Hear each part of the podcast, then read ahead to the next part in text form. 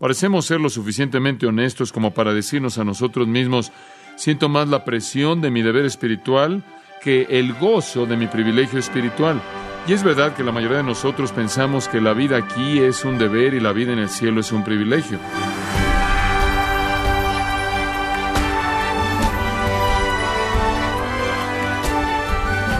Hacer obras en su nombre, hacer el bien, ofrecer alabanza, compartir los recursos con los necesitados, compartir el Evangelio, orar, considerar a los demás como superiores a uno mismo, no solo requiere entendimiento para poder hacerlo, sino que es imposible hacerlo de manera adecuada sin el poder del Espíritu Santo.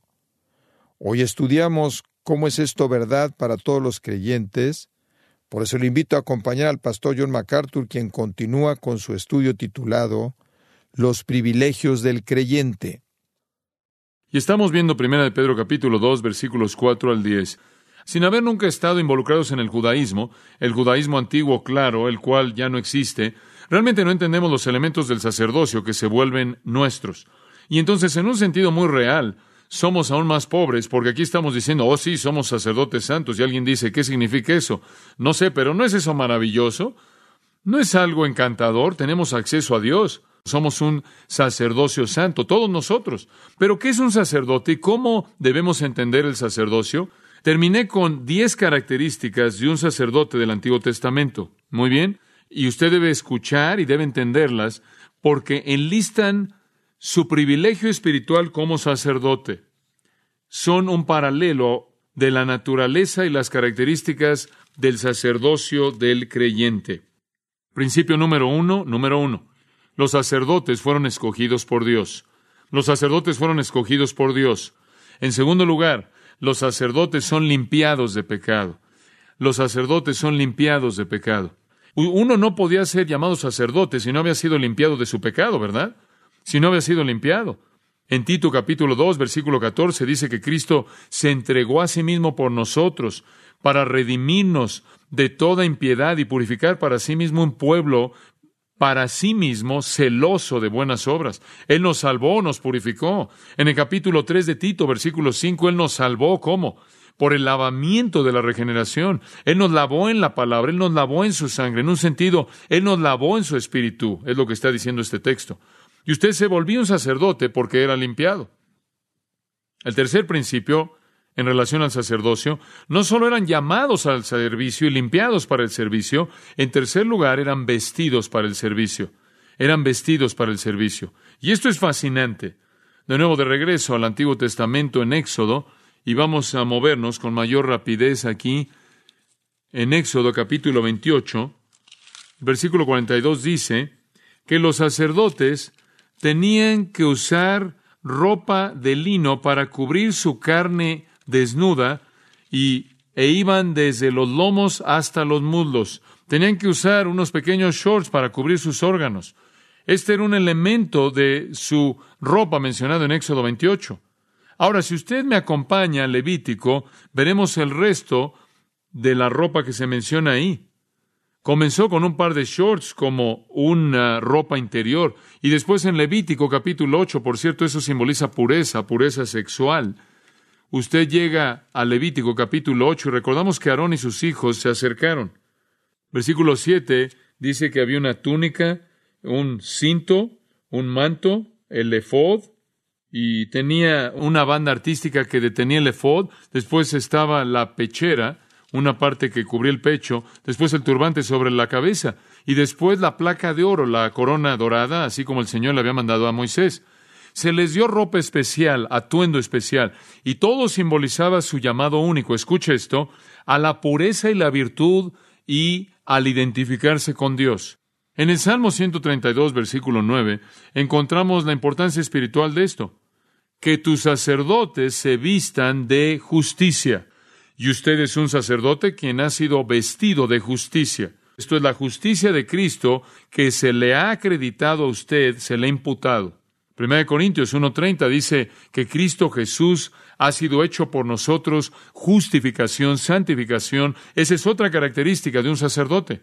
A través de Cristo nos hemos convertido en la justicia de Dios en Él. Entonces, escogido para servicio, limpiado para servicio, vestido para servicio. En cuarto lugar, los sacerdotes fueron ungidos para servicio. Fueron ungidos para servicio. Ahora mencioné dos veces al leer Levítico 8 y no voy a regresar, versículo 12 y versículo 30. No necesita verlo, pero esos versículos son buenas ilustraciones de la unción. El versículo 12 dice que él derramó algo del aceite de la unción sobre la cabeza de Aarón.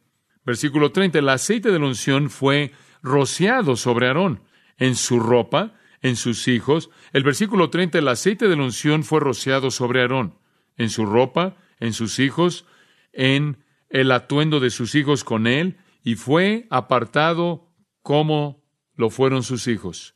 ¿Qué es esto de la unción? Bueno, realmente es muy simple. Era la identificación, escuche esto, de que el poder y la presencia de Dios reposarían en los sacerdotes. Simbolizaba a Dios el Espíritu. Y no es verdad que en el nuevo pacto nosotros que somos sacerdotes hemos sido ungidos con el Espíritu Santo. En primera de Juan se nos recuerda de esto de manera maravillosa. Dice, somos aquellos que hemos sido dotados de manera especial con el Espíritu. Primera de Juan 2.20 dice, y vosotros tenéis la unción del Santo. Y después dice más adelante en el mismo capítulo que esa unción, versículo 27, la que recibisteis de Él, permanece en vosotros. Entonces tenemos una unción del Santo que permanece en nosotros. Es bastante fácil saber quién es. ¿Quién permanece en nosotros? El Espíritu Santo. Nuestro cuerpo es el templo del Espíritu Santo. Ahora los sacerdotes en el Antiguo Testamento no eran como el resto de la gente. Tenían una unción especial. El poder de Dios reposaba sobre ellos. Dice usted, bueno, ¿acaso el Espíritu Santo equivale a poder? Sí, Hechos un ocho, recibiréis poder después de que el Espíritu Santo ¿qué?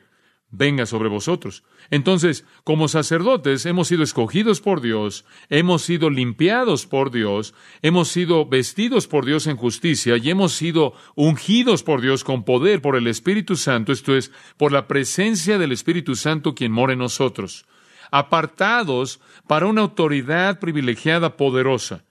Los sacerdotes en el antiguo pacto podían hacer lo que nadie más podía hacer. Podían ir a donde nadie más podía ir. Podían actuar en maneras que nadie más podía actuar. Porque tenían autoridad especial, privilegio especial, derecho especial, poder especial. Y eso se nos ha concedido en la unción del Espíritu de Dios. Número cinco. La quinta característica del sacerdocio. Fueron preparados para sus deberes. Fueron preparados para el servicio no solo capacitados o ungidos para ello, sino preparados para ello. Y quiero extraer esto del capítulo 8 y 9 de Levítico, en donde vemos el retrato perfecto y el emblema del sacerdocio. Si es tan amable notar que después de toda esta preparación, observe esto, después de que los habían escogido y limpiado y vestido y ungido, versículo 33 del capítulo 8 de Levítico dice, de la puerta del tabernáculo de reunión no saldréis en siete días, hasta el día que se cumplan los días de vuestra consagración, porque por siete días seréis consagrados. Después ahí en el capítulo nueve, versículo cuatro. Asimismo un buey y un carnero para sacrificio de paz, que inmoléis delante de Jehová, y una ofrenda amasada con aceite, porque Jehová se aparecerá hoy a vosotros. Ahí en el versículo 23, y entraron Moisés y Aarón en el tabernáculo de reunión, y salieron y bendijeron al pueblo. Y la gloria de Jehová se apareció a todo el pueblo. Y salió fuego de delante de Jehová, y consumió el holocausto con las grosuras sobre el altar. Y viéndolo todo el pueblo alabaron, y se postraron sobre sus rostros. Ahora lo que la palabra de Dios está diciéndonos aquí es, mira, todo aquí está en orden, pero antes de que de hecho puedan funcionar como sacerdotes, hay una preparación de corazón que es necesaria. Hay un periodo de espera, un tiempo de preparación de corazón. Y realmente creo que esos siete días son simbólicos de la preparación espiritual, de la preparación espiritual, de la preparación de mente y preparación de corazón que considera la seriedad de nuestro sacerdocio. Creo yo que la analogía sacerdotal encaja con la preparación para el servicio sacerdotal en el nuevo pacto también. Debe haber un tiempo de preparación de corazón en el cual consideramos el gran privilegio y la gran responsabilidad del servicio espiritual.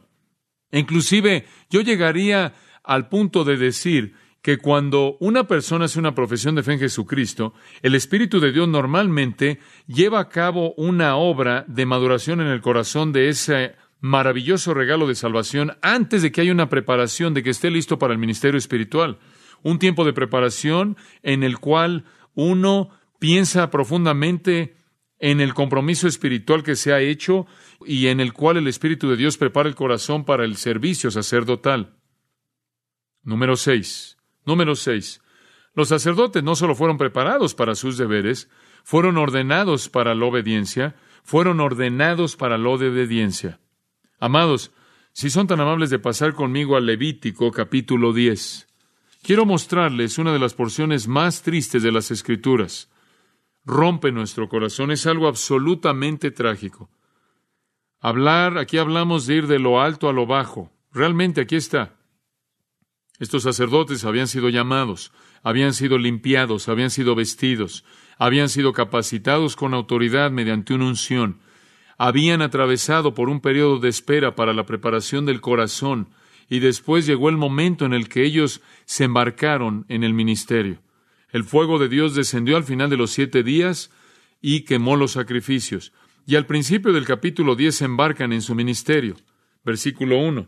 Nadab y Abiú, hijos de Aarón, tomaron cada uno su incensario, los cuales eran pequeños utensilios de metal en los cuales colocaban el carbón para encender el altar sacrificial. Y pusieron en ellos fuego, sobre el cual pusieron incienso, y ofrecieron delante de Jehová fuego extraño que él nunca les mandó.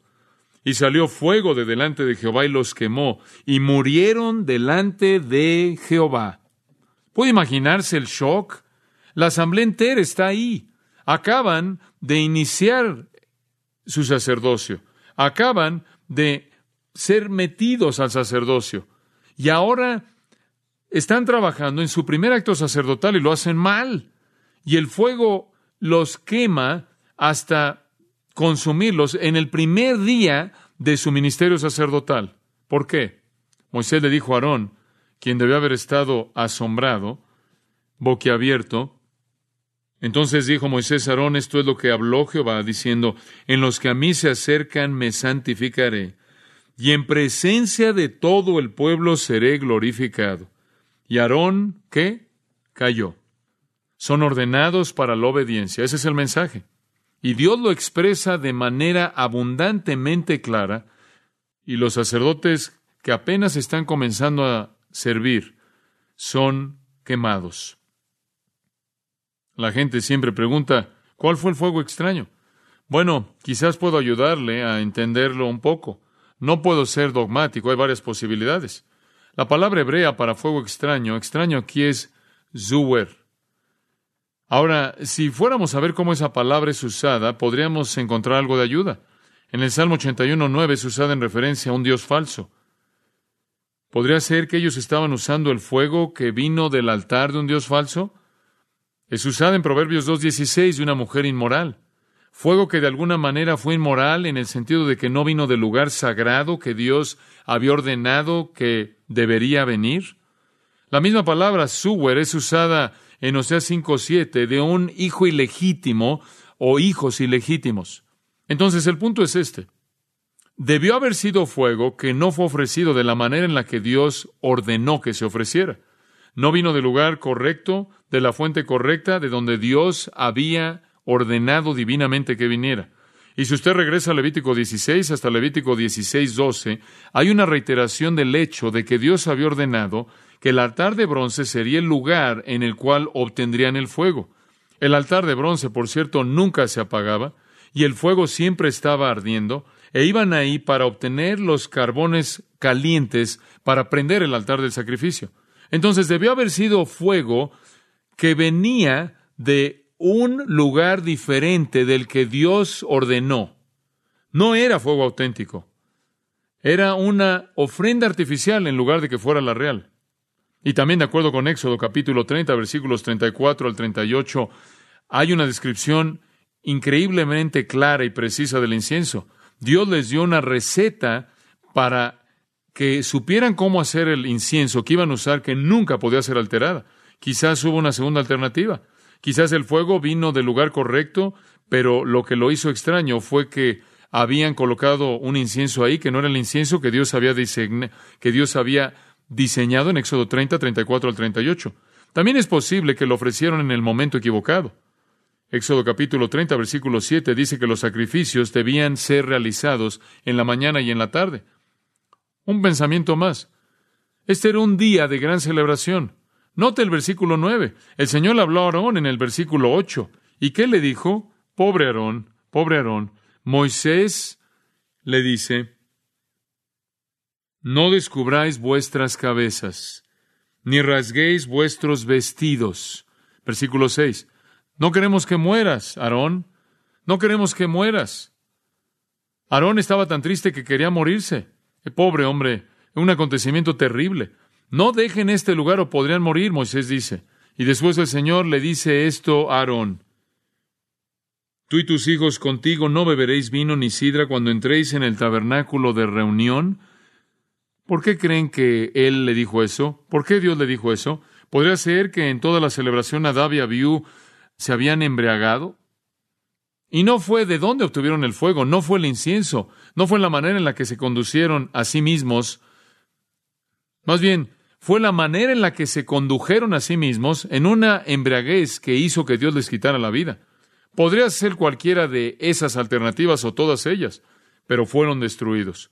Y Dios envió un mensaje a todo sacerdote después de ellos, han sido ordenados para obedecer. Y aquellos de ustedes que tienen el privilegio de acercarse a Dios deben tratarlo de una manera santa. Somos un sacerdocio ordenado para la obediencia, llamados a la obediencia.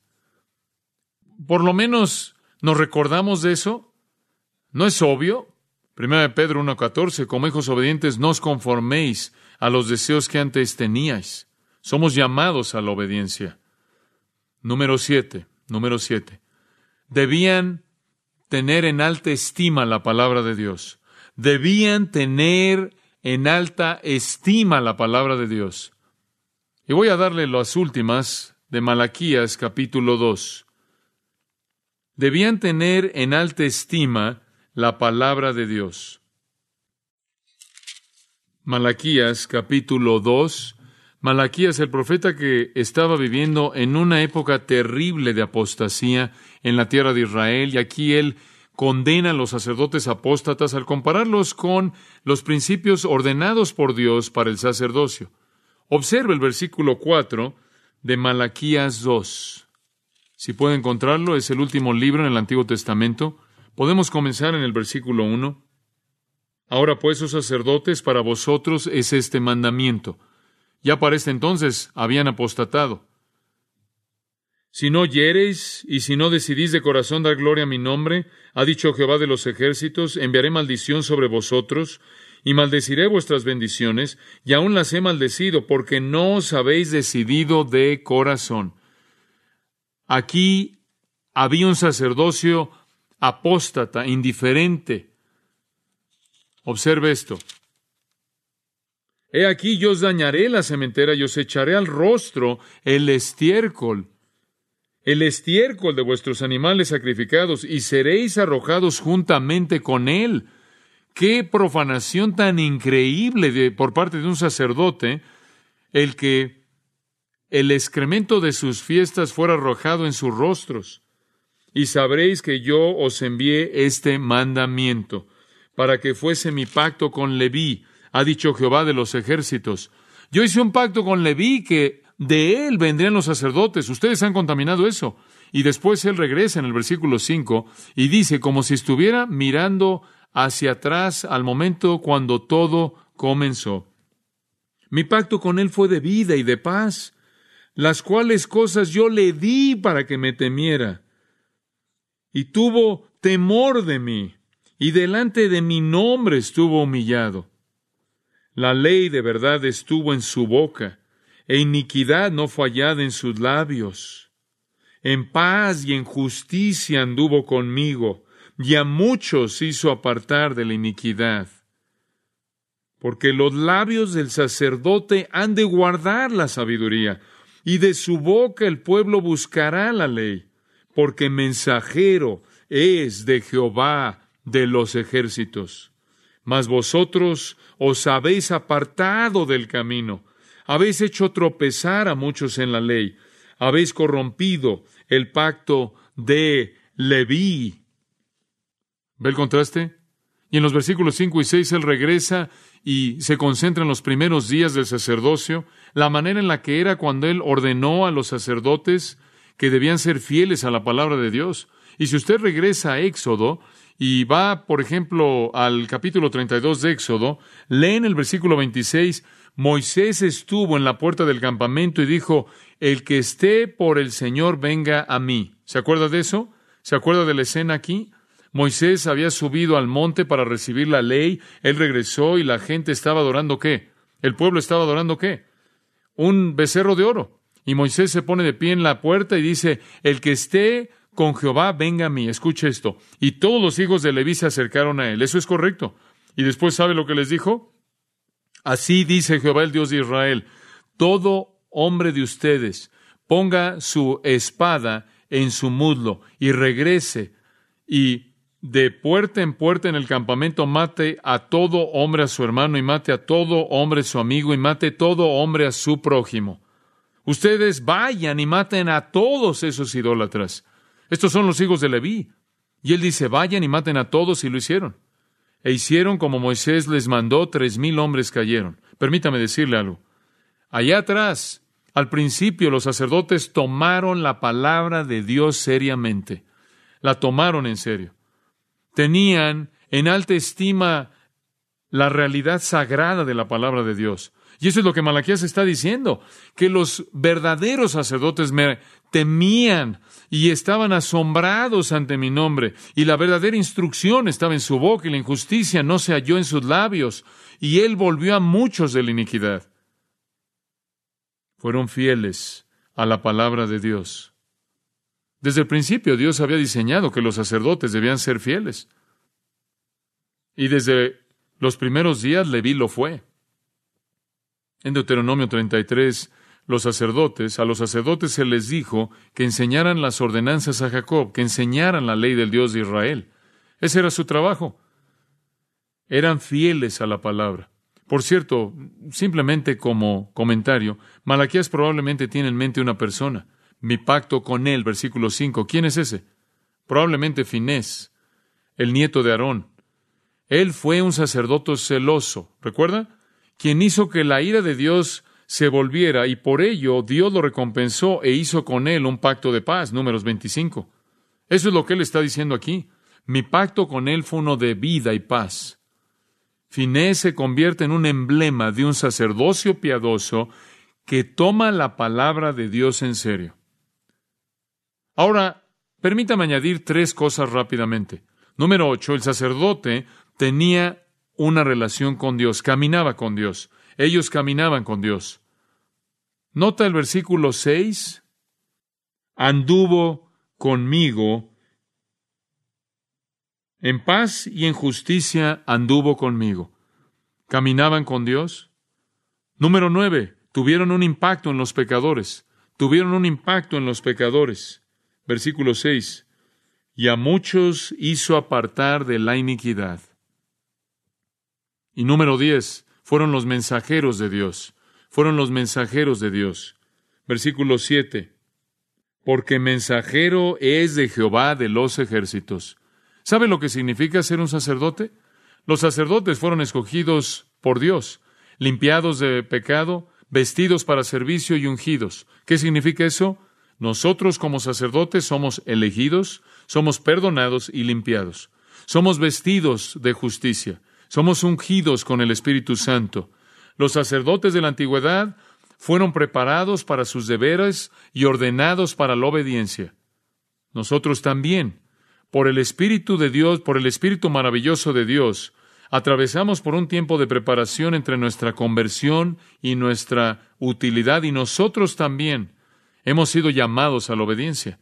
Número siete, los sacerdotes tenían en alta estima la palabra de Dios, y así también nosotros.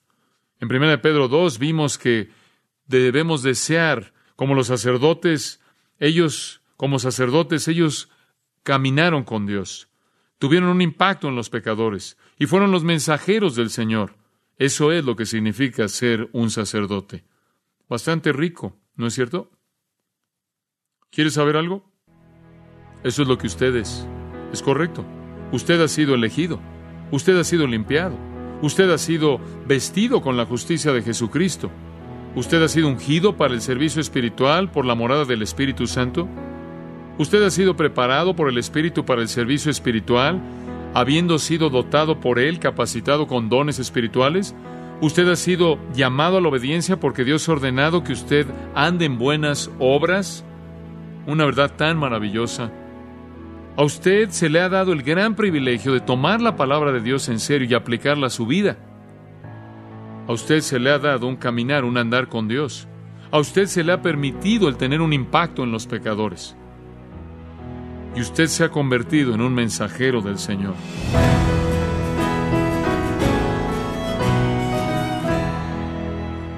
Usted solo puede estar seguro que rinde a Dios la correcta adoración que está honrándolo adecuadamente si entiende qué es lo que Él le pide que haga bajo los méritos de Jesucristo. De esta manera, concluye nuestra lección de hoy aquí en Gracia a vosotros. Estimado oyente, recuerde que este mensaje forma parte de la serie titulada Los privilegios del creyente, y que usted puede descargar los mensajes de manera gratuita en nuestra página en gracia.org o adquirir una copia en CD al ponerse en contacto con nosotros.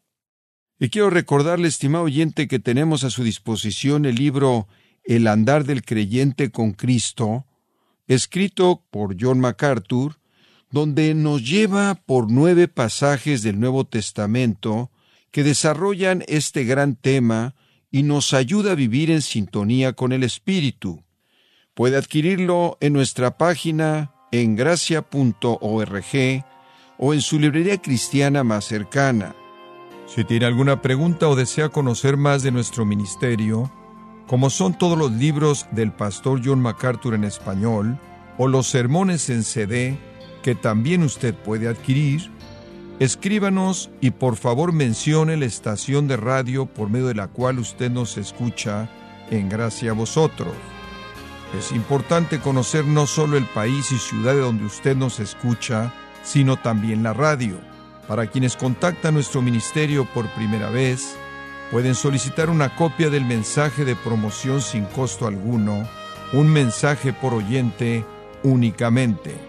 Si usted vive en los Estados Unidos o Puerto Rico, escríbanos a Gracia Vosotros, P.O. Box 4000, Panorama City, California 91412 o puede escribirnos a través del siguiente correo electrónico radio arroba